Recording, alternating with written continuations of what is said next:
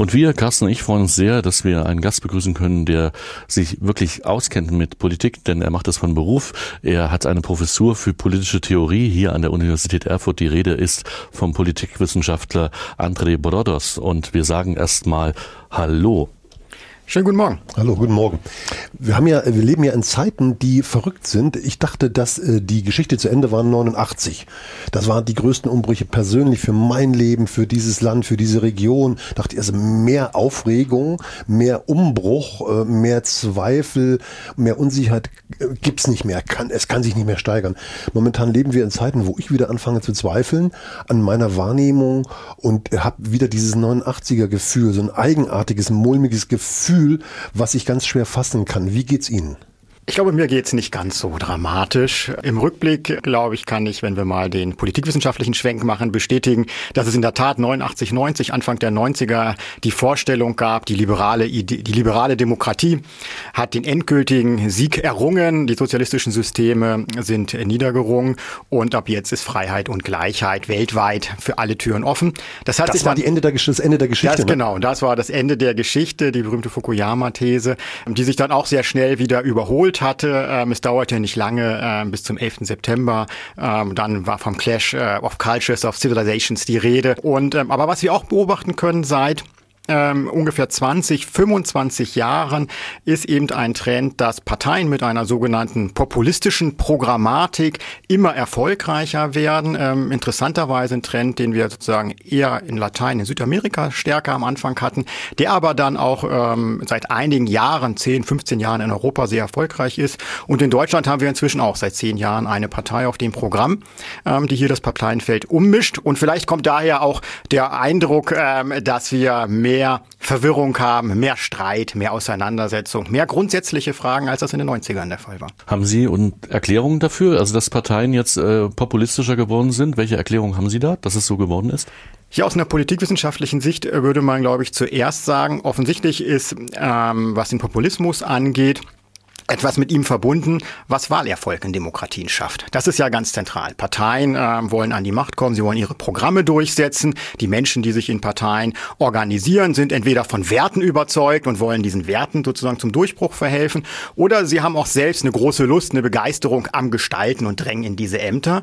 Und dann schaut man natürlich, welche Programme sind erfolgreich, aber auch welcher Politikstil ist erfolgreich. Und beim Populismus haben wir im Grunde in der Politikwissenschaft so zwei Seiten, einen inhaltlichen und einen stilistischen kommunikativen und beide Seiten sind etwas, was mit dem man offensichtlich politischen Zuspruch generieren kann. Und Politikerinnen und Politiker, wie auch Unternehmerinnen und Unternehmer, gucken nach rechts, gucken nach links, wer ist erfolgreich, mit welchem Angebot auf dem Markt und dann kopiert man das. Jetzt sind wir schon mittendrin im Strudel. Ich wollte aber mal nicht den Professor fragen, sondern mal den André Brodotz, der als Mensch ja auch natürlich ein politischer Mensch ist und ja auch seine Stabilität irgendwo herziehen muss, seine Souveränität und sein Standing, seine Weltanschauung und was auch immer. Ähm, frage ich Sie trotzdem nach Verunsicherungserfahrungen. Sie haben ja auch äh, von, von diesen Frustrationstoleranz gesprochen. Wir leben ja in multiplen Krisen. Äh, mal vielleicht als, als Frage. Wir haben eine große Herausforderung. Das ist die, die Umweltkatastrophe Katastrophe, die uns ja umgibt. Wir haben destabilisierte Systeme, wir haben eine soziale Stimmung, die eigenartig ist, die einen sagen Spaltung der Gesellschaft. Es sind so Sicherheiten vermeintliche verloren gegangen. Ähm, wie geht's dem André Brodotz, der dann irgendwie nach Hause geht und nicht an der Uni ist, sondern am Abendbrotstisch oder beim Zeitung lesen oder wenn er durch den Wald läuft? Wie, wie, wie sind Sie da mental verfasst in diesen Zeiten? Ja, das sind jetzt verschiedene Facetten der Unsicherheit, ja. ähm, auf die man unterschiedlich dann auch reagiert.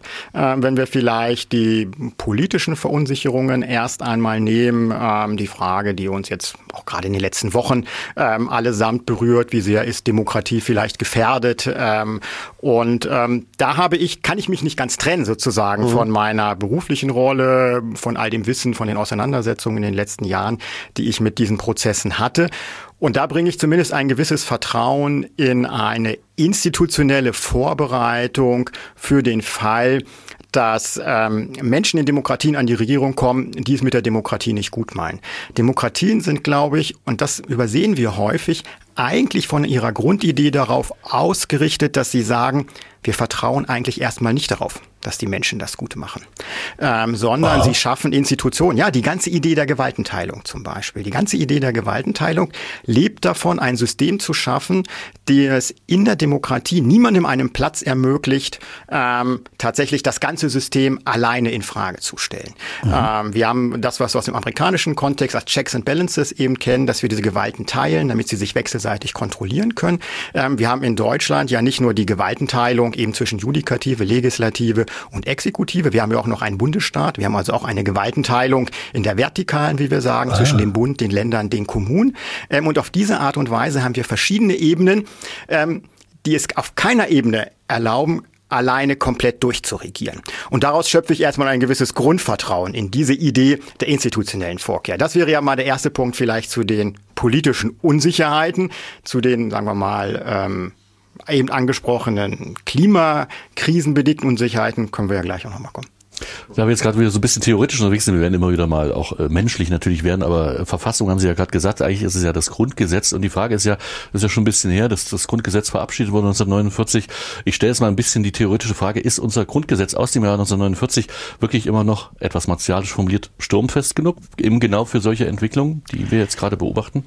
Ähm, in seinem Grundgerüst glaube ich ja. Wir haben jetzt aktuell eine Diskussion, die glaube ich in der Tat eine sehr wichtige Diskussion ist, nämlich die Frage, ob unser Bundesverfassungsgericht, das als letztes Gericht über die Bedeutung ähm, des Grundgesetzes entscheidet und das darüber entscheidet, ob Gesetze und Handlungen, Gerichtsentscheidungen, auch politische Entscheidungen verfassungskonform sind, ob dieses Gericht selbst durch das Grundgesetz gut genug geschützt ist. Und ähm, das scheint mir nicht ausreichend der Fall zu sein. Ähm, das liegt im Wesentlichen daran, dass wesentliche Fragen des Bundesverfassungsgerichts, was seine interne Organisation und Struktur angeht, im einfachen Bundesverfassungsgerichtsgesetz geregelt sind. Und einfach in dem Sinne, dass zu dessen Änderung allein eine Mehrheit im Bundestag ausreicht. Und ähm, wir haben ähm, etwa ein Beispiel in Polen ähm, gesehen, wie ähm, in einer ähnlichen Konstellation eine Regierung mit einem ganz einfachen Kniff das Verfassungsgericht ausgehebelt hat. In Polen hat nämlich die Regierung vor, das war so 2000, das war die PiS-Regierung, musste 2015, 16 gewesen sein, ein Gesetz erlassen, dass das Verfassungsgericht alle Fälle nach Eingang entscheiden muss und nicht nach Relevanz. Da in so einem Verfassungsgericht sehr viele Fälle eingehen, bedeutet dies etwa in Polen, dass es in der Legislaturperiode keine Zeit mehr sein wird, die Gesetze aus derselben Legislaturperiode zu kontrollieren. Also ein Beispiel dafür, wie man mit einem einfachen Kniff gesetzliche sozusagen festlegen kann ähm, und damit Verfassungsgerichte nicht gänzlich einschränken, aber in ihrer Arbeitsweise so behindern kann, dass sie nicht mehr ihrer eigentlichen Funktion nachkommen können. Und da haben wir hier auch ein paar Schwachstellen, ähm, die kann man abstellen. Die Richterwahl ist etwas, worüber momentan diskutiert wird, auch in dem Kontext. Ähm, da bin ich, hm, kommen wir gleich nochmal kommen, vielleicht ein bisschen skeptischer, was den aktuellen ähm, Vorschlag angeht. Ähm, aber das mal so als ein Beispiel dafür, warum es vielleicht das Grundgesetz, würde ich sagen, noch sturmfest ist, aber ähm, diejenigen, die über das Grundgesetz hüten, ähm, vielleicht noch etwas sturmsicherer gemacht werden müssten. Bevor wir das vergessen, können wir auch gleich äh, das nochmal nachfragen. Also warum sind Sie da skeptisch? Weil es gibt ja nun viele Vorschläge, wo man sagt, jetzt im Vorfeld können wir ja schon mal so ein paar Weichen stellen, dass falls äh, bestimmte Parteienkonstellationen dran sind, dass wir gesichert sind. Aber warum Ihre Skepsis? Ja. Also bei dem, äh, die Bundesverfassungsrichter werden ja ähm, abwechselnd von Bundestag und Bundesrat gewählt. Ähm, und ähm, jetzt ist die Idee, dass man eine ähm, Zweidrittelmehrheit zu deren Wahl ähm, vorschreibt. Die Problematik bei einer zwei oder der Impuls, dies zu machen, ist, dass wenn eine, äh, wenn wir eine Mehrheit im Bundestag haben, die versuchen will, die Kompetenz des Gerichtes zu untergraben, muss sie mindestens auf zwei Drittel kommen, damit sie auch an die Wahl der Bundesverfassungsrichter heran kann. Das ist erst einmal der erste Impuls. Und man würde denken, das schafft mehr Sicherheit. Der Nachteil ist aber, dass sie, wenn sie im Bundestag mehr als ein Drittel der Stimmen erreichen, können sie bereits die Wahl etwa der Richter damit als Sperrminorität blockieren. Und dann müsste man wieder eine Regelung finden, bei der man sagt, wie fahren, gehen wir eigentlich vor, wenn es nicht zu einer Wahl der Richter kommt. Ähm, darüber wird jetzt diskutiert, ob unter Umständen nach eins, zwei gescheiterten Wahlen in dieser Konstellation vielleicht aus dem Bundesverfassungsgericht selbst ein solcher Platz ähm, besetzt werden müsste. Ähm, bin ich ein bisschen ähm, skeptisch, ob das sozusagen ein guter Ansatz ist. Aber da muss noch dran gebastelt werden, weil man in der Tat mit hohem Schutz auch hohe Sperrminoritäten schafft. Ähm, und das muss man ein bisschen auskniffeln. Das sind so Institutionen, Designs, Fragen, ähm, die sind sehr spannend, ähm, aber die müssen nicht immer von Vorteil sein. Das ist wie immer alles sehr komplex und schwer zu durchschauen und da gibt es nicht immer ein richtig und falsch. Da haben wir wieder diese Wicked Problems. Macht das eine und das zieht das andere nach sich. Ähm, die Kolleginnen und Kollegen vom Verfassungsblock, die spielen das ja auch durch. Äh, ist das legitim? Also auch so eine, ich nenne es mal Worst Case oder Horrorszenarien durchzuspielen? Ja, das ist völlig legitim, weil ja die Grundidee ja tatsächlich ist, dass wir ein Institutionengefüge uns geschaffen haben, auch im Geist des Grundgesetzes, das darauf ausgerichtet ist, dieses auch zu stabilisieren und vor Angriffen vor Feinden zu schützen. Und das Bundesverfassungsgericht hat hier eine zentrale Funktion. Und wenn man den Eindruck hat, dass eben diese letzte Schutzbastion vielleicht nicht gut genug abgesichert ist und dass man noch ein, zwei Flanken einbauen müsste ähm, und diese durchzudiskutieren, wäre das das eine. Ähm, die Kollegen und Kolleginnen des Verfassungsblocks diskutieren das aber eben nicht nur der Verfassungsgerichtsebene, sondern auch auf anderen Ebenen. Ähm, ganz interessant in diesem Kontext ist etwa auch die Frage ähm, des Landtagspräsidenten und dessen Wahl. Ähm, in Thüringen etwa traditionell traditionell ähm, ist das durch die stärkste Fraktion. Ähm, und ähm, das könnte bei uns vielleicht im Herbst schon eine interessante Konstellation geben, bei der wir momentan noch gar nicht absehen, weil wir alle so ein bisschen auf diese Ministerpräsidentenwahl schielen, ähm, dass vielleicht das erste politisch entscheidende Geschäft schon ähm, bei der Sitzung und bei der Wahl des Landtagspräsidenten ansteht. Das ist eine. Man muss ja sagen, Sie haben ja weissagerische Qualitäten. Das ist ja wahrscheinlich äh, Ihr Hobby. Nein, aber Sie haben tatsächlich die Kemmerich-Wahl äh, vorausgesagt oder haben es, also das ist in meiner Wahrnehmung, also Sie haben es gewusst. Äh, danach war sicher die Freude nicht groß. Äh, ich habe es euch doch gesagt aber Sie haben in einem Interview genau dieses Szenario, was dann passiert ist, beschrieben exakt beschrieben. War da Politik, Beratungsresistenz, haben die Ihnen nicht zugehört? War das einkalkuliert? Ich, ich, ich große Fragezeichen Zeichen gehen hier durch den Raum. Wie was, was, wie, was sagen Sie im Nachhinein? Also im Rückblick äh, muss man auch sagen, ich war jetzt nicht der Einzige äh, in den Tagen äh, vor der Kemmerich-Wahl, die dieses Szenario schon an die Wand gemalt haben, ähm, weil es sich ein Stück weit durch Äußerungen einfach der politisch Verantwortlichen auch abzeichnete. Ähm, auch deswegen, weil das, was wir vorhin angesprochen haben, ähm, Parteien eben auch machtpolitisch agieren. Das müssen sie auch, das ist gar kein Vorwurf. Sie wollen Mehrheiten gewinnen.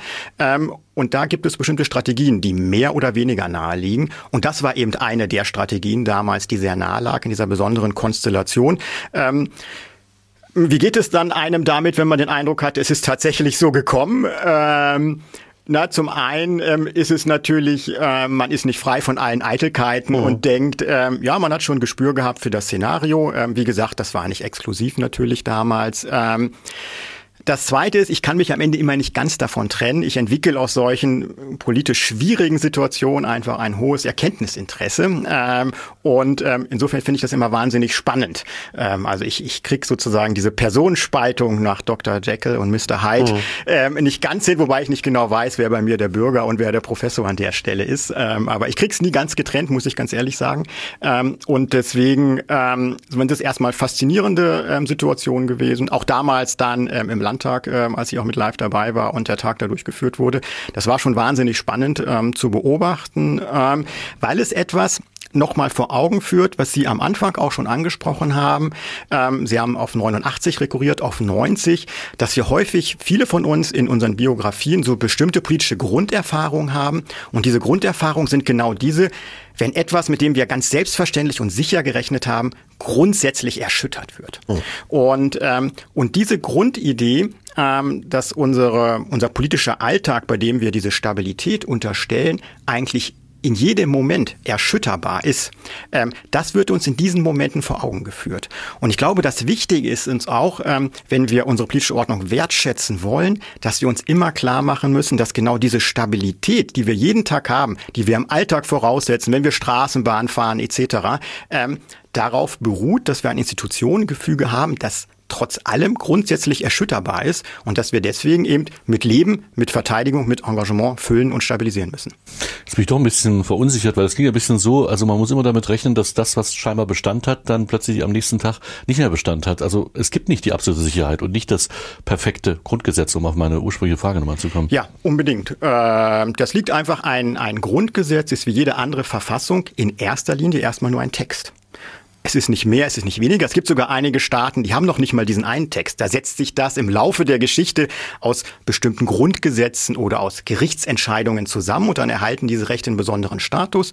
Wir sind jetzt in einer Tradition, bei der es zumindest auf den ersten Blick etwas einfacher ist. Wir haben einen ganz zentralen Text mit einer ganz klaren Normhierarchie. Aber ähm, wenn wir uns an Normen nicht halten, ähm, dann leben diese Normen nicht. Dann bleiben sie ein Stück Papier, nicht mehr und nicht weniger. Ähm, das ist ganz wichtig. Ähm, aber diese, ähm, diese Verunsicherung vielleicht, von der man jetzt sagen könnte, oh, äh, muss ich jetzt jeden Tag ein Stück weit Angst haben, wenn ich am nächsten Morgen die Zeitung aufschlage oder das Radio anmache, dass etwas Dramatisches passiert ist, würde ich sagen, ähm, einerseits natürlich ja. Ähm, das macht es ja auch so neugierig, jeden Morgen das Radio anzumachen, weil vielleicht ist doch was Besonderes passiert, mit dem man nicht gerechnet hat. Andererseits liegt es aber auch schlicht daran, Hannah Arendt hat das immer sehr deutlich gemacht, ähm, dass mit jedem Menschen quasi ein Neuanfang möglich ist. Und das ist die Grundidee sozusagen. Jeder von uns, jede von uns ähm, kann jeden Tag anfangen, etwas zu tun, was etwas grundsätzlich Neues ist. Und das muss nicht nur die komplette Erschütterung sein, sondern man kann, etwa im Hinblick auf Klimakrise und ähnliche Sachen, genau daraus auch Hoffnung schöpfen und sagen, die nächste Generation nimmt es in die Hand, macht es vielleicht noch besser an dieser Stelle. Ähm, und es sind die Menschen, die die Welt schlechter, aber es sind auch die Menschen, die oh, die Welt besser machen. Das klingt jetzt fast positiv, was Sie da sagen. Also äh, Sie haben ja geschrieben von einer Frustrationstoleranz. Sie hatten geschrieben, die Frustrationstoleranz ist eine wissenschaftliche Tugend, eine Tugend, die auch in unserer gegenwärtigen politischen Debatten leider viel zu knapp geworden ist und deren Einübung auch äh, in Universitäten wichtig ist, sein sollte, kann man ja auf, auf die ganze Gesellschaft übertragen, dass wir mehr Frustration Frustrationstoleranz brauchen, dass wir die Ambivalenz aushalten müssen und auch mal andere Meinungen neben uns aushalten als, als kulturelles Werkzeug scheint Ihnen wichtig zu sein? Ja, ich glaube, das ist in der Tat ähm, wichtig, weil wir leben ja in einer komplexen Gesellschaft. Inzwischen in Deutschland circa 84 Millionen Menschen.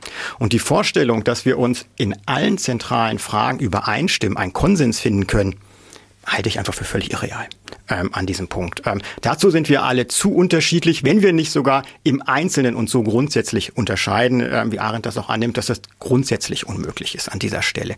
Ähm, aber genau diese Unmöglichkeit, dass wir uns nicht einigen können, ist es, ähm, die es uns quasi zwingt, dass wir uns zusammentun, dass wir uns darüber beraten, wo wir vielleicht den kleinsten gemeinsamen Nenner, ein Kompromiss oder für eine vorübergehende Zeit uns eine bestimmte Richtung vorgeben und dann schauen, ob sich das bewährt hat und dann anders vorgehen an der Stelle. Ähm, zur Frustrationstoleranz an der Stelle, hm, sie resultiert natürlich dann daher, wenn ich nie alle mitnehmen kann, das funktioniert einfach nicht, wird es immer Menschen geben, die enttäuscht sind. Das ist einfach so, unvermeidlich. Ähm, und ähm, Demokratien sollten, glaube ich, nicht das Versprechen geben, dass sie die Hoffnungen aller Menschen an jedem Tag erfüllen können.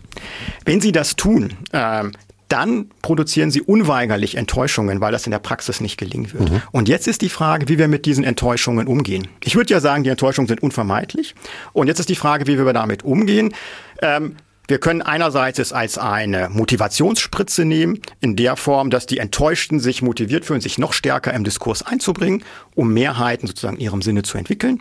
Das ist erst einmal gut, das ist mehr Partizipation, das ist Engagement. Ähm, Andererseits kann es auch sagen, dass man sagt, okay, äh, ich bin nicht mit allen Punkten einverstanden, aber unter dem Strich sieht es für mich gut aus. Ähm, insofern kann ich auch mit den Enttäuschungen leben, die ich in Einzelfragen habe, kann damit leben.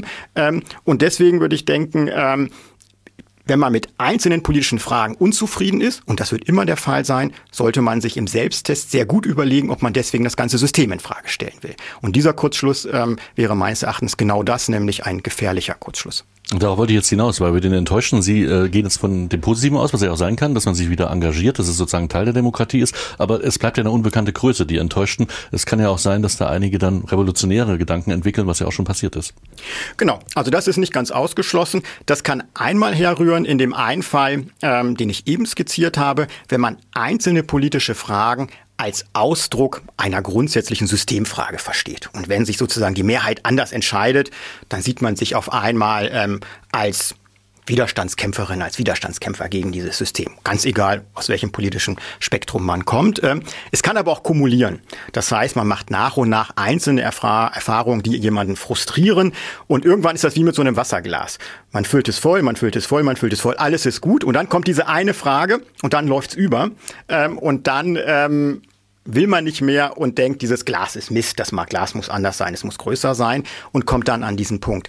Das ist ganz unterschiedlich. Ähm, Frustrationstoleranz aus meiner Perspektive würde tatsächlich ähm, heißen dann, wenn wir in dem Bild bleiben, nicht dieses Glas in Frage zu stellen, sondern ein Stück weit sich den Mechanismus genauer angekommen, wie wir ihn füllen an dieser Stelle und wie ich damit umgehe ähm, und mich damit einbringe. Ähm, das wäre so der wesentliche Punkt.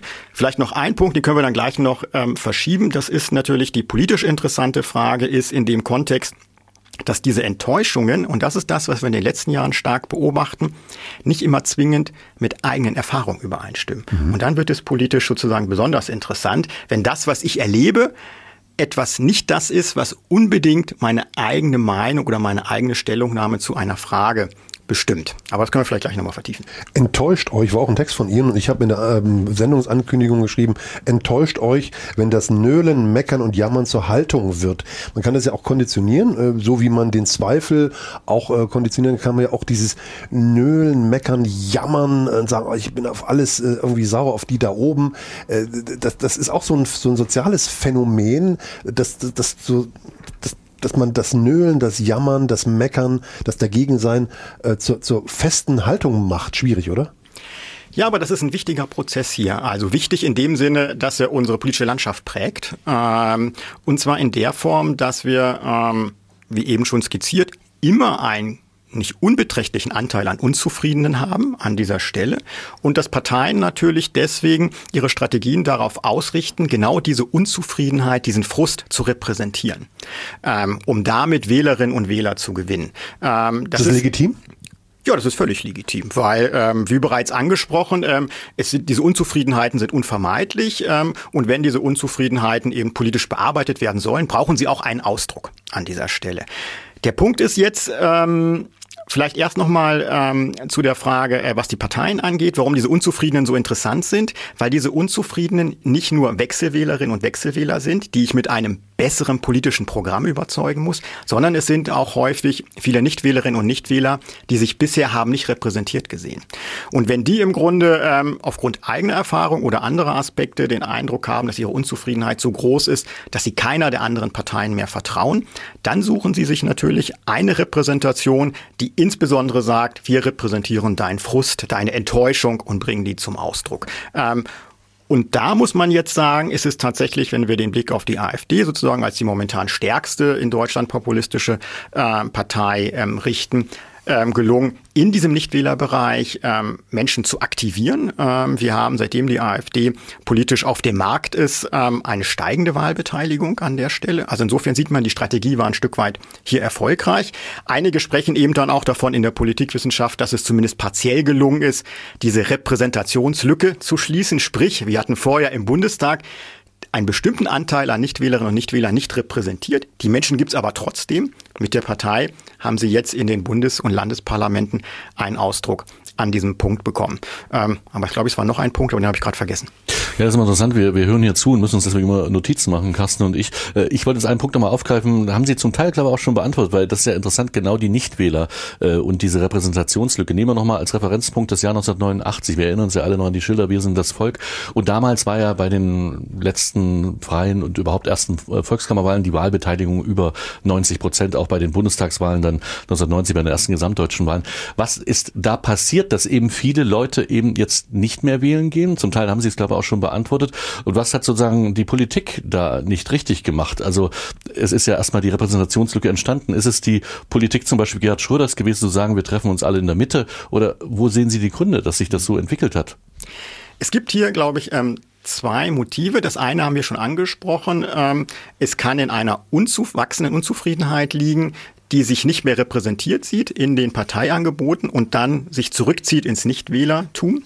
Es gibt aber auch eine konkurrierende oder sich ergänzende These, die bringt zum Ausdruck und sagt, wenn Menschen eine relativ hohe Zufriedenheit haben, dann ist es ihnen eigentlich auch egal, wer regiert. Das heißt, der Laden funktioniert und ob es jetzt irgendwie mal drei Prozent Steuern hier weniger oder dort weniger, ähm, das berührt sie unter Umständen nicht. Das mag vielleicht auch mit der eigenen sozioökonomischen Sicherheit zusammenhängen, die einen dann unabhängig, auch unabhängiger macht an dem Punkt, ähm, dass man sich deswegen zurückzieht. Ähm, und ähm, deswegen könnte man sagen, na, vielleicht haben wir in den 90ern ähm, bis in die 2000er Jahre hinein so einen parallelen Prozess gehabt. Ähm, einige, die vielleicht festgestellt, so jetzt ist Deutschland wieder vereinigt, irgendwie läuft's. Ähm, und ob es jetzt mehr nach CDU-Couleur oder mehr nach SPD-Couleur läuft, betrifft mich nicht so, alles gut, ähm, ich habe Wichtigeres zu tun. Andere vielleicht haben sich dann diese 90er Jahre und diesen Wiedervereinigungsprozess ganz anders vorgestellt, ähm, waren so massiv enttäuscht, dass sie dann keine politische Heimat mehr in einer der Parteien gesehen haben, haben sich deswegen ein Stück weit zurückgezogen. Das ist beides, glaube ich, ähm, nicht voneinander zu trennen, sondern wirkt wahrscheinlich ähm, gleichzeitig. Sie sind ja nun westsozialisiert, leben aber in Erfurt, äh, haben sich für Erfurt entschieden, haben so ein bisschen äh, den Blick. Wo, woher kommt denn diese, diese Demütigungserfahrung, dieser Frust, der ähm, im Osten scheinbar noch größer ist, über ähm, ja, eine andere Vorstellung von Gesellschaft oder von gesehen werden, die ja zum Teil auch irrational ist. Die sozioökonomische Situation hat sich ja bei allen verbessert, mit einem großen Teil im, im Vergleich zu äh, vor 89. Äh, dennoch scheint der Frust, die Unzufriedenheit und äh, das, das nicht gesehen werden so groß. Können Sie das soziologisch erklären? Oder wie muss man das, oder gibt es überhaupt eine Erklärung, eine einfache, nicht wahr? Ach, ganz einfache Erklärung gibt's, glaube ich, am Ende nicht. Ähm, aber es gibt ein paar, glaube ich, ganz gute Hinweise. Ein Punkt, den Sie eben angesprochen haben, ist in der Tat nochmal sehr wichtig, ähm, nämlich in den in bestimmten äh, sozialwissenschaftlichen Umfragen, aber auch in den klassischen Umfragen der der Umfrageinstitute, die es dann in die Öffentlichkeit schaffen, gibt es so zwei ähm, Standardfragen. Ähm, die eine Frage ist die äh, nach der, wie bewerten Sie Ihre eigene, subjektiv Ihre eigene ökonomische Situation. Ähm, und die beantworten seit vielen Jahren im Bund ähm, wie auf Landesebene nageln Sie mich nicht fest, aber sagen wir mal 80 Prozent ungefähr als positiv. Alles gut. Dann gibt es die gleich, gibt es eine Frage, wie bewerten Sie die wirtschaftliche Situation in Deutschland objektiv betrachtet, also im Ganzen? Deutlich schlechter. Also 60 Prozent, noch weniger stimmen denen zu. Und was wir hier sehen ist, das war der Punkt, den ich vorhin auch kurz schon eingedeutet habe, dass offensichtlich die eigene Erfahrung, die eigene Situation für die Bewertung der Gesamtlage gar nicht so zentral ist, sondern hier, das fällt weit auseinander. Und das sind die Hä? Fragen, die mich interessieren. Ja. Woher kommt das eigentlich? Aber das ist so ein bisschen, was Sie beschreiben, doch ein bisschen der Schlüssel des Ganzen, oder? Wenn die eigene Erfahrung, wenn, wenn man das sozusagen auf die Gesamtheit projizieren würde, dann hätte man wahrscheinlich auch ein anderes Wahlverhalten. Also das ist ja so ein bisschen die Kernfrage, die Sie gerade beschreiben. Vermutlich hätte man auch ein anderes Wahlverhalten, aber es ist in der Tat eine spannende Frage. Und wenn wir die Frage noch damit kombinieren, dass wir jetzt einen politischen Akteur haben, der ähm, im Grunde eigentlich von der Enttäuschung lebt, die die Menschen vielleicht persönlich gar nicht machen, sondern die sie als kommunizierte allgemeine Enttäuschung vorgesetzt bekommen, ähm, dann kommen wir dichter dran. Das heißt, wir kommen dann in einen Diskurs hinein, der versucht, diese ähm, allgemeine Situation als eine dauerhaft krisenhafte darzustellen. Ähm, an vielen verschiedenen Aspekten das immer wieder deutlich zu machen und zu erneuern, und zwar als grundsätzliche Krise. Und das Interessante ist dann dabei, dass man versucht, ähm, die Bürgerinnen und Bürger damit zu erreichen, auch wenn sie sozusagen individuell ähm, im Großen und Ganzen immer sagen, für mich persönlich ist es vielleicht gar nicht so schlimm, aber für Deutschland im Ganzen ist es ganz besonders schlimm, ähm, dann reicht das vielleicht schon als Motiv, ähm, eine bestimmte Partei zu wählen und keine andere. Ähm, das ist das, ähm, was ich mit diesen äh, in meiner Forschung versuche zu zeigen, mit den Krisennarrativen. Ähm, das ist eben zu einer politischen Strategie von Parteien, die gerade auf Protestwählerinnen und Protestwähler zielen, ein Stück weit dazugehört, immer wieder sozusagen zu erneuern, ähm, dass sie eigentlich enttäuscht sein müssen, dass sie gute Gründe haben, enttäuscht sein zu müssen, auch wenn unter Umständen ihre persönlich eigene Situation das gar nicht hergibt. Nun haben wir die Diagnose im Grunde ein bisschen geliefert, also so, wir haben uns ganz gut angenähert, finde ich. Die Frage ist jetzt, was ist die Therapie? Also was machen wir jetzt mit dieser Erkenntnis? Und vielleicht nehmen wir uns mal selber mit an Bord, wir als Medien, wir auch als Radio frei, dass diese Leute, viele Menschen das Gefühl haben, dem Land geht's nicht gut. Ist das manchmal auch ein Problem von medialer Berichterstattung? Das ist immer schwierig, ne? alles so über einen Kamm ja, zu scheren. Also am Ende ist es, glaube ich, so, Medien sind ja immer Selektionsinstrumente. Das ist, finde ich, ein wichtiger Punkt, der heute in den öffentlichen Diskussionen völlig unter den Tisch fällt. Das ist ja gerade auch die, es heißt immer, die Medien berichten nicht alles. Und ich würde, das können sie auch nicht. Hm. Weil wenn sie alles berichten würden und ich als Bürger müsste all das lesen, käme den ganzen Tag zu nichts anderem an dieser Stelle. Das heißt, eine wesentliche Funktion von Medien, egal welcher Art ist, dass sie selegieren, dass sie das Wichtige von dem Unwichtigen trennen, dass sie das trennen, von dem sie denkt, dass es die meisten Menschen berührt betrifft, von den Sachen, die vielleicht am Ende privat Privatfragen sind ähm, an so einem Punkt. Ähm, und da haben die Medien unterschiedliche Filter, unterschiedliche Selektionsinstrumente an dieser Stelle. Und ähm, eine Schwierigkeit, die wir ein Stück weit natürlich hier haben, ist, ähm, wir haben in Deutschland noch den öffentlich-rechtlichen Rundfunk, der sich in, nicht ganz, aber zum Teil zumindest von gewissen Marktlogiken entkoppeln kann. Wir haben private Anbieter, die sind völlig auf diese Marktlogiken ähm, angewiesen. Und je enger sie an den Marktlogiken sind, ähm, desto stärker beobachten sie natürlich als Unternehmerin, als Unternehmer, welche Art von Nachricht wird tatsächlich nachgefragt. Sprich, wird gelesen, wird weiter verbreitet und heute mit den sozialen Medien ist das ja auch quasi in Echtzeit messbar. Ähm, auch ein Unterschied ähm, zu vor 20 Jahren etwa, wo man dann alle paar Jahre eine GfK-Befragung hatte ähm, an der Stelle. Das können Sie heute sozusagen online täglich nachvollziehen. Ähm, und da kommen wir natürlich an den Punkt wieder, mh, hm, warum begeistern sich so viele Menschen für Enttäuschungsgeschichten? Mhm. Ja, und dann ist es schwierig. Vielleicht auch zum einen, weil man denkt, um Gottes Willen, ähm, was kann alles passieren? Berühren wir wieder den Punkt, den wir vorhin hatten. Ein Stück weit haben wir intuitiv schon, glaube ich, alle ein Gespür dafür, dass es jeden Tag ganz anders sein könnte und man ist dann doch wieder froh, wenn es im eigenen Kontext eigentlich gut läuft. Und dann stellt man aber wieder fest, ui, da ist wieder was ganz Dramatisches ähm, passiert. Ähm, und das hat man so ein Stück weit auf dem Schirm ähm, und man möchte das wissen und man will dieses einerseits eine Distanz dazu haben, was das eigene Leben angeht. Ähm, und gleichzeitig ähm, wird einem aber eben vorgeführt, das Eis ist ein Stück weit dünn. Es ist vielleicht ein Interesse, das da ist. Ähm, aber auch da sind Menschen unterschiedlich. Ich glaube, es gibt auch einige Menschen, nicht unbeträchtlicher Anteil, für die ist diese ähm, starke Betonung von Schreckensnachrichten, von Tod, ähm, von dramatischen Umweltzerstörung so belastend, dass sie sich auch aus diesem, sagen wir mal, Nachrichtenangebot ähm, deswegen zurückziehen. Mhm. Ähm, weil sie das sozusagen in Anbetracht der Bewältigung ihres eigenen Alltags als eine weitere so schwere Last empfinden und dann gehen sie ganz raus. Und damit haben wir wieder ein Stück weit auch vorhin den Punkt, warum haben wir eigentlich in einer Demokratie relativ viele Menschen, die nicht teilnehmen. Ähm, und das kann dann auch ein Effekt sein. Sie ziehen sich aus sozusagen aus einer quasi aus einer zum psychischen Selbstschutz ähm, von dieser Nachrichtenwelt sozusagen zurück ähm, und sind dann aber vielleicht auch politisch so verunsichert, dass sie den Eindruck haben, ich habe jetzt auch gar keine Idee, wer es hier besser machen könnte, wie man es anders machen könnte und zieht sich dann raus und lässt es quasi andere machen. Ähm, wir sehen also Motive, ähm, sich zu teilzuhaben, wie nicht teilzuhaben, sind sehr, sehr unterschiedlich, ähm, liegen manchmal gar nicht so weit auseinander ähm, dann in ihren Konsequenzen. Ähm, aber das zeichnet das Menschsein dann eben doch aus. Ist die, ähm, das Phänomen der gefühlten Wahrheit ein neues Phänomen? Zumindest wird es geäußert, ganz klar, ja, ja, das sind die Fakten, ihr Wissenschaftler, ihr sagt das so und so und so, es gibt die Studien, es gibt das und das und ihr Medienleute habt das so und so recherchiert, aber ich fühle das nicht. Ich fühle das nicht, ich habe ein anderes Empfinden. Äh, da ist doch alles auf den Kopf gestellt. War das schon immer so? Dass es äh, sagen diese eine gewisse Volkswahrheiten oder Volksweisheiten gab und jetzt heißt es nur anders oder ist das tatsächlich ein neues Phänomen auch durch giftige Algorithmen und durch durch diese fragmentierte Öffentlichkeit? Äh, also mich mich verunsichert es stark, wenn jemand sagt, nö, das das äh, das fühle ich nicht so. Hm.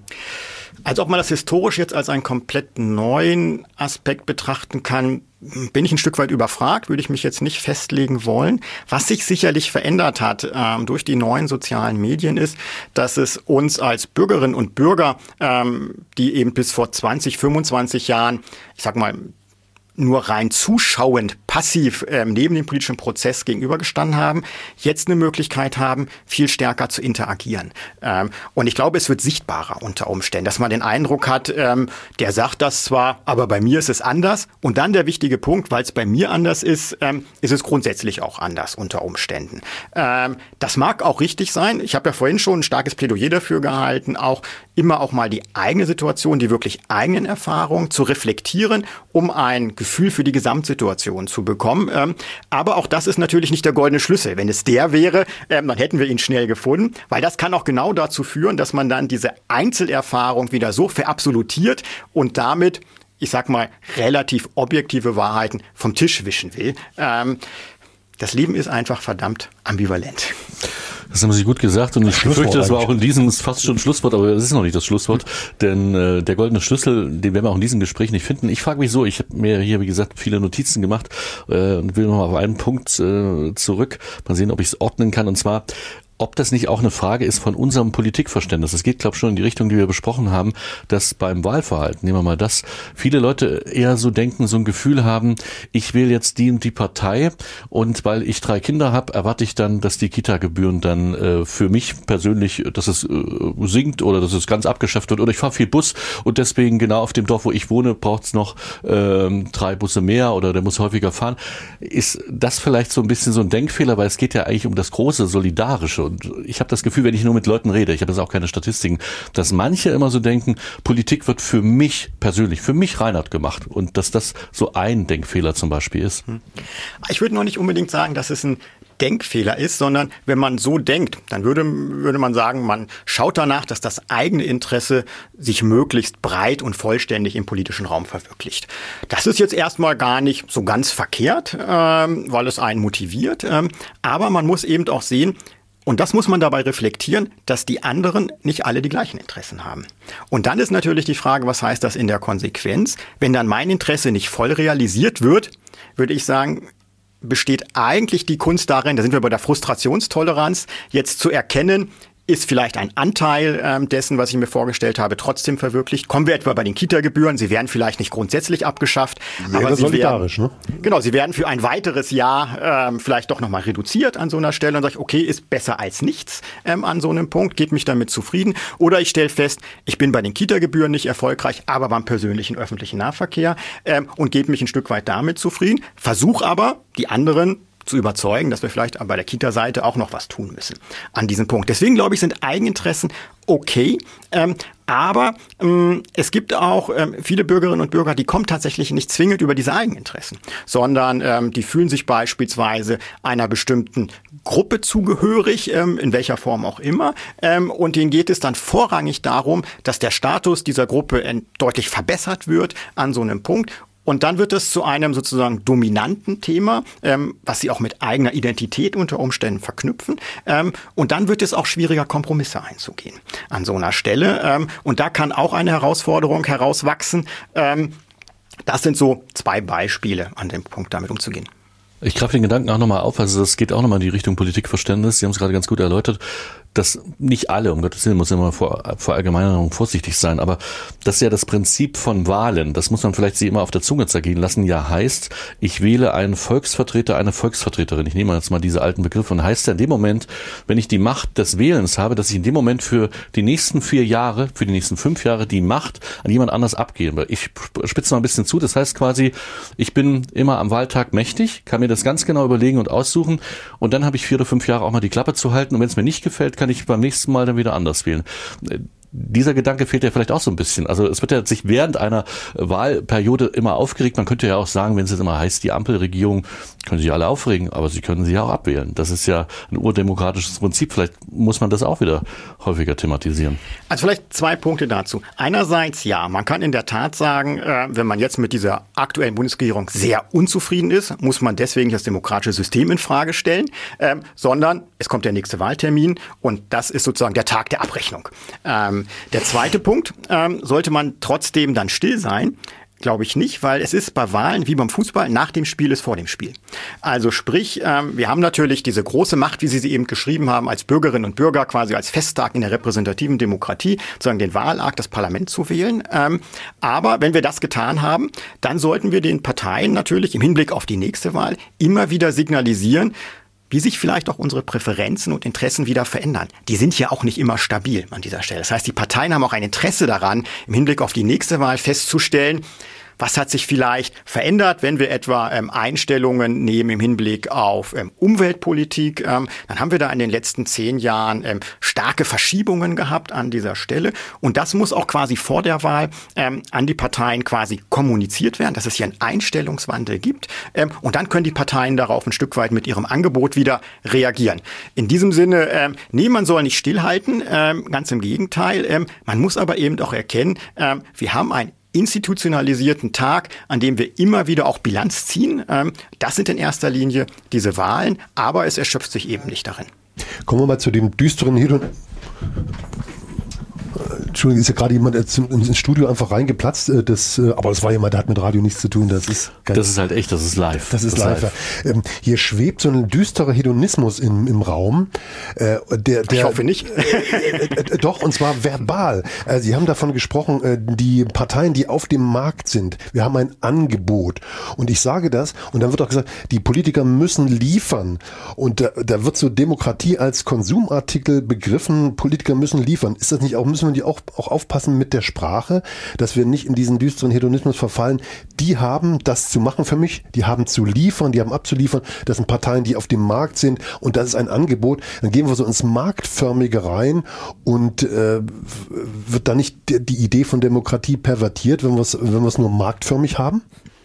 Also wenn wir es tatsächlich nur in dieser Logik denken, ähm, könnte man auch wieder sagen, einerseits ja, ähm, wenn ich ähm, an meine äh, Kolleginnen und Kollegen aus den Wirtschaftswissenschaft ähm, schaue, die würden sozusagen sehr deutlich machen, dass dieser Marktmechanismus im Grunde einer ist, der eine gewisse Stabilität auf eine Nichtsteuerungsart und Weise schaffen kann, die womöglich für die gesamte Ordnung nicht von Nachteil ist. Ich würde nicht in, in Gänze mitgehen, vor allen Dingen deswegen, ähm, weil wir das, was wir vorhin schon angesprochen haben, eben berücksichtigen müssen, dass nicht alle Bürgerinnen und Bürger selbst in dieser Marktlogik ticken.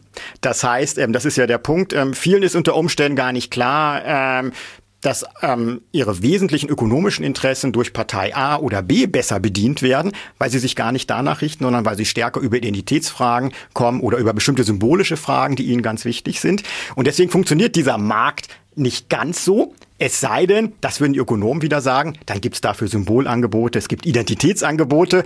Das ist der Vorteil dieser schönen ökonomischen Theorie. Die können Sie am Ende über alles drüber stülpen, ein Stück weit, ähm, weil dieser Nutzen so wahnsinnig subjektiv an der Stelle ist. Aber ich glaube, worauf Sie hinaus wollen, und das ist auch ganz wichtig, und das ist der Unterschied jetzt der ökonomischen Sphäre zur politischen Sphäre, ist auch, ähm, dass es hier ja eben darum geht, auch ähm, nicht nur Entscheidungen zu treffen für meine unmittelbare kurzfristige Situation, also ein Gut zu erwerben, es zu verkaufen, ähm, sondern dass wir hier kollektiv handeln im Hinblick auf das, was wir zukünftig gemeinsam erreichen wollen. Also wir haben einen viel stärkeren Zukunftsbezug ähm, im Hinblick auf die Herausforderungen, deren Meisterung eben nur kollektiv und nicht individuell geht. Und damit kommt sozusagen etwas. Kernpunkt ist das nicht, ich muss einhaken, weil das doch der Kernpunkt ist von Gemeinschaft, von die Idee, wir sind äh, kollegiale Wesen, wir haben all das, was wir geschaffen haben, die furchtbaren Dinge, die tollen Dinge, all das ist doch nur in Kollegialität, in Gemeinschaft. Wir sind keine Survival, wir schnallen uns ein Survival-Kit äh, Dings und gehen in die, in die wir werden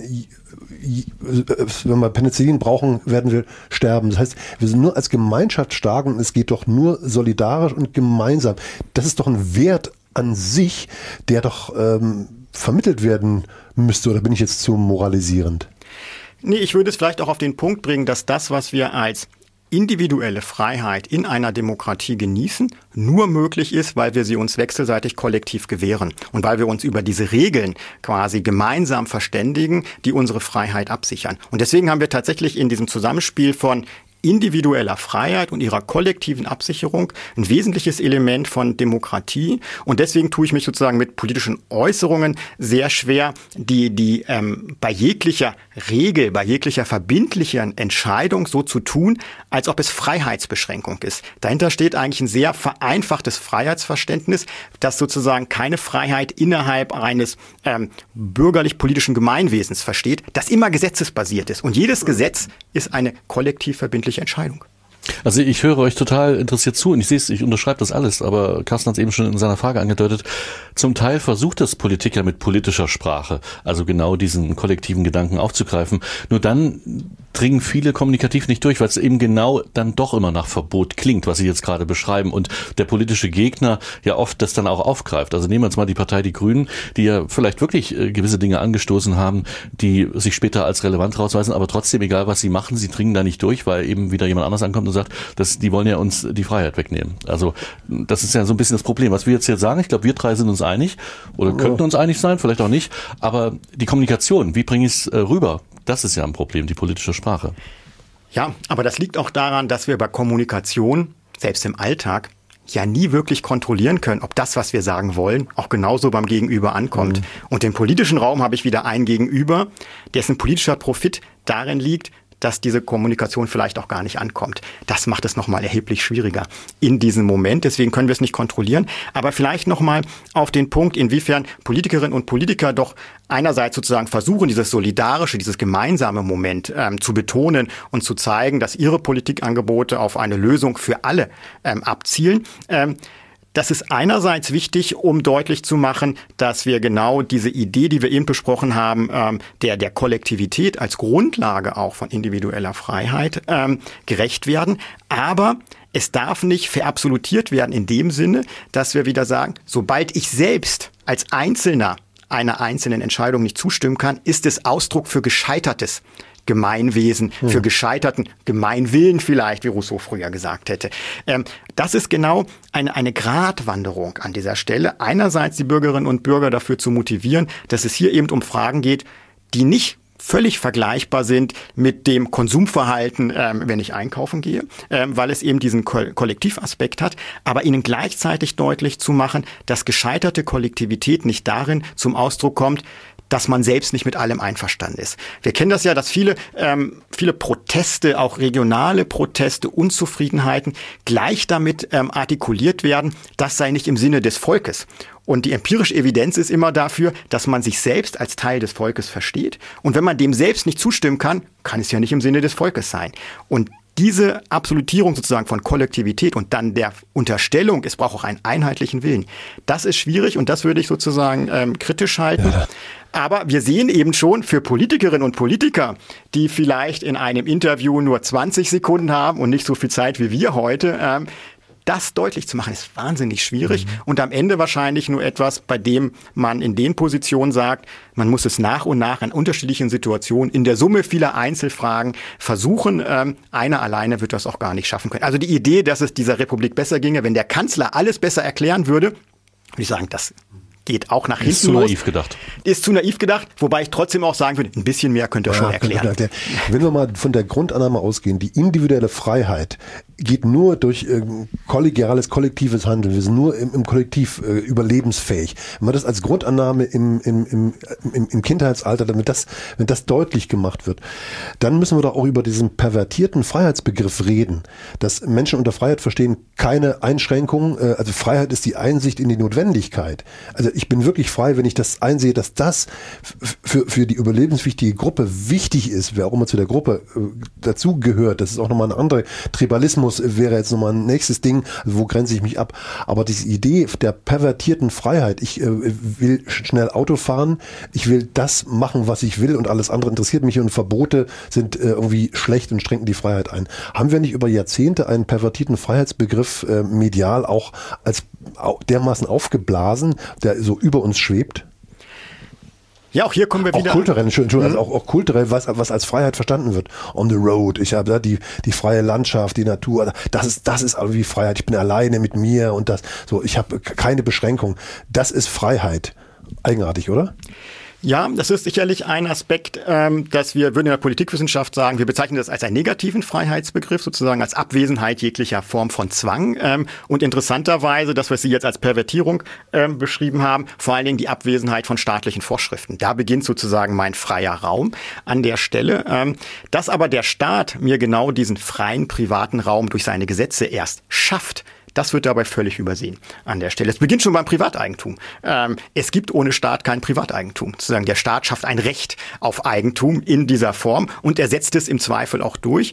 Das heißt, wer behauptet, mit meinem Eigentum muss ich machen dürfen, was ich will und das ist mein Ausdruck von Freiheit, sagen, ja, aber bitte vergessen nicht an dieser Stelle, ohne den Staat, der dein Eigentum schützt vor dem Zugriff anderer, hast du dieses Eigentum gar nicht. Ähm, und an der Stelle wird es, glaube ich, sehr, sehr gut ähm, deutlich, ähm, wo eben diese Schwierigkeit liegt, wenn man Freiheit nur als negative Freiheit und vor allen Dingen als Abwesenheit von vermeintlich staatlichem Zwang denkt.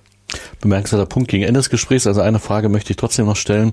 Die bezieht sich, ich nenne es jetzt mal wieder so ein bisschen marktökonomisch auf den Verkäufer, auf die Politiker, die Politikerin. Sie sagen, ein Einzelner kann jetzt nicht einfach mit einer besseren Erklärung alles richten. Trotzdem meine Frage an Sie. Welchen Politikertypus finden Sie denn da zeitgemäß? Weil ich muss immer an Robert Habeck von den Grünen denken, wo ich das Gefühl habe, in den besseren Interviews kann man ihm beim Denken zuschauen, auch beim Zweifeln. Ist das vielleicht so ein bisschen der richtige Weg, um die Leute zu erreichen? Oder gibt es da auch andere Wege?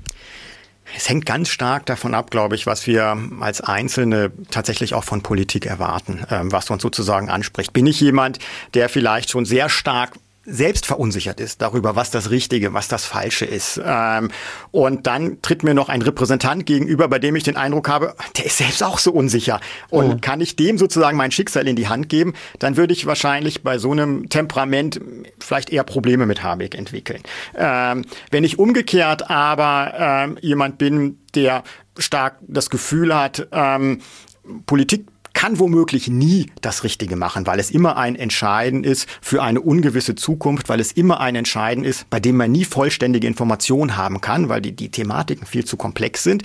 Dann ist es auch wichtig für mich, ähm, dass ein Politiker in seinem Entscheidungsmoment sich dieser Ungewissheit bewusst ist und dass er dann vielleicht besser abwägt. Dann würde mich genau so etwas wieder ansprechen ähm, an so einem Punkt. Ähm, deswegen gibt es eben kein richtig gutes Rezept, das für alle wieder funktioniert. Dann sind wir bei dem Punkt, den wir vorhin schon hatten. Ähm, wir sind doch so unterschiedlich ähm, in vielen Grundfragen, Ansichten, in unserem Temperament, ähm, dass es den einen, die eine Lösung nicht gibt. Und dann sind wir wieder beim Vorteil von Demokratie äh, mit einem pluralistischen Angebot, das auch unterschiedliche Kommunikationsstile, Parteiprogramme ermöglicht, um die Menschen wiederum sozusagen auch zu repräsentieren in ihren Einstellungen, zusammenzuführen. Ähm, unter der Voraussetzung, dass sie tatsächlich erkennen, dass sie nur in einer politischen, demokratischen Gemeinschaft auch frei sein können. Wir biegen in die Abschlussrunde ein und ich würde gerne nochmal äh, Frau Morina äh, zitieren, die in einem schönen Interview im Spiegel gesagt hat, die Natur der Demokratie, zur Natur der Demokratie, man kann die Defizite betonen, man kann aber auch sagen, das macht die Demokratie aus. Sie ist schwierig, sie ist umständlich und wahnsinnig komplex. Ein gewisses Maß an struktureller Unzufriedenheit ist eigentlich eine Grundvoraussetzung für ihre Funktionieren werden, denn sie treibt letztlich zu Reformen an. Das heißt, die äh, gesunde Form von Unzufriedenheit, von Zweifel, so, ah, ich will, dass es besser wird, ist gesund. Äh, nur muss aufpassen, dass es nicht umkippt ins ähm, dauerhafte Nölen, Meckern und, und jammern. Schwierige Balance, oder? Mhm. Also ich würde es in der Tat auch sehr ähnlich sehen. Man sollte jetzt sozusagen aus einem gewissen Anteil von Enttäuschung, von Unzufriedenheit daraus keinen Indikator machen, wie gut die Demokratie sozusagen funktioniert. Sprich, je dichter wir bei 100 Prozent Zufriedenheit sind, desto besser funktioniert sie. Das glaube ich auch nicht. Das kann nicht funktionieren. Dann hätten wir wieder eine solche Überforderung auch von, von Demokratie und man würde suggerieren, ein anderes politisches System könnte diesem Ideal näher kommen. Das sehe ich auch gar nicht an dieser Stelle. Es gibt aber in der Tat ein kniffligen Punkt. Ähm, und den haben wir ein bisschen umschifft und den würde ich auch immer noch ähm, mit einbeziehen. Ähm, wir haben ja schon, ich habe das jetzt auch versucht stark zu machen mit dem Begriff etwa der Frustrationstoleranz, dieser Idee, dass Demokratie stark auf Mehrheitsentscheidungen beruht und dass man deswegen auch nie mit allen Entscheidungen übereinstimmen kann, dass das ein wesentliches Element ist. Für Demokratien ist es aber auch ganz wichtig, dass jede Bürgerin und Bürger zumindest noch das Gefühl hat, auch einmal zur Mehrheit gehören zu können. Also sprich die Hoffnung zu haben, dass zumindest bei der nächsten Wahl oder bei bestimmten politischen Fragen auch mal ich auf der Seite der Mehrheit stehe. Sprich, das, was die Kollegin angesprochen hat mit dem strukturellen Defizit, sollte kein Defizit sein, das verfestigt zu Lasten sozusagen einer kleinen Gruppe geht. Dann wird es tatsächlich auch schwierig an dieser Stelle. Ähm, aber das muss man sich im Einzelfall dann eben ganz genau anschauen, ähm, woher dieses Gefühl eines permanenten durchgängig ausgeschlossen Seins tatsächlich resultiert? Und sehr wichtig, ist es ein faktisches Ausgeschlossensein oder ist es eins, bei dem mir ein Repräsentant erzählt, dass es so ist, obwohl ich eigentlich wahnsinnig gut inkludiert bin, ein Familienhaus habe, zwei Häuser, einmal im Jahr in Urlaub fahre und trotzdem den Eindruck habe, dass Deutschland zusammenbricht. Das ist ein gutes Schlusswort. Äh, Im Grunde ist das auch wieder so ein bisschen der goldene Schlüssel. Warum ist das so? Ne? Diese äh, gefühlte Wahrnehmung, äh, ich bin irgendwie ausgeschlossen und die tatsächliche Wahrnehmung, ich bin es eigentlich gar nicht. Wir werden das in diesem Gespräch nicht beantworten. Das ist ja auch in Ordnung. Das war ja auch klar. Wir haben, glaube ich, ganz viele Gedanken und Ideen mitgenommen. Wir bedanken uns erstmal jetzt bei André Broders, äh, Politikwissenschaftler und der hat die Professur hier für politische Theorie an der Staatswissenschaftlichen Fakultät der Universität Erfurt. Vielen Dank, dass Sie so ausführlich Rede und Antwort bei uns gegeben haben. Und ich hoffe, dass äh, wir eine erneute Einladung aussprechen können, denn bei mir ploppen noch so viele Fragen auf. Wir sind gerade mal am Anfang, wir sind warm gelaufen. Ich hoffe, dass Sie wiederkommen. Sie wohnen hier in Erfurt, äh, sind hier vorbeigeradelt. Ich hoffe, das war nicht das letzte Mal. Herzlichen Dank. Ja, vielen Dank für die Einladung. Sehr gerne. Tschüss.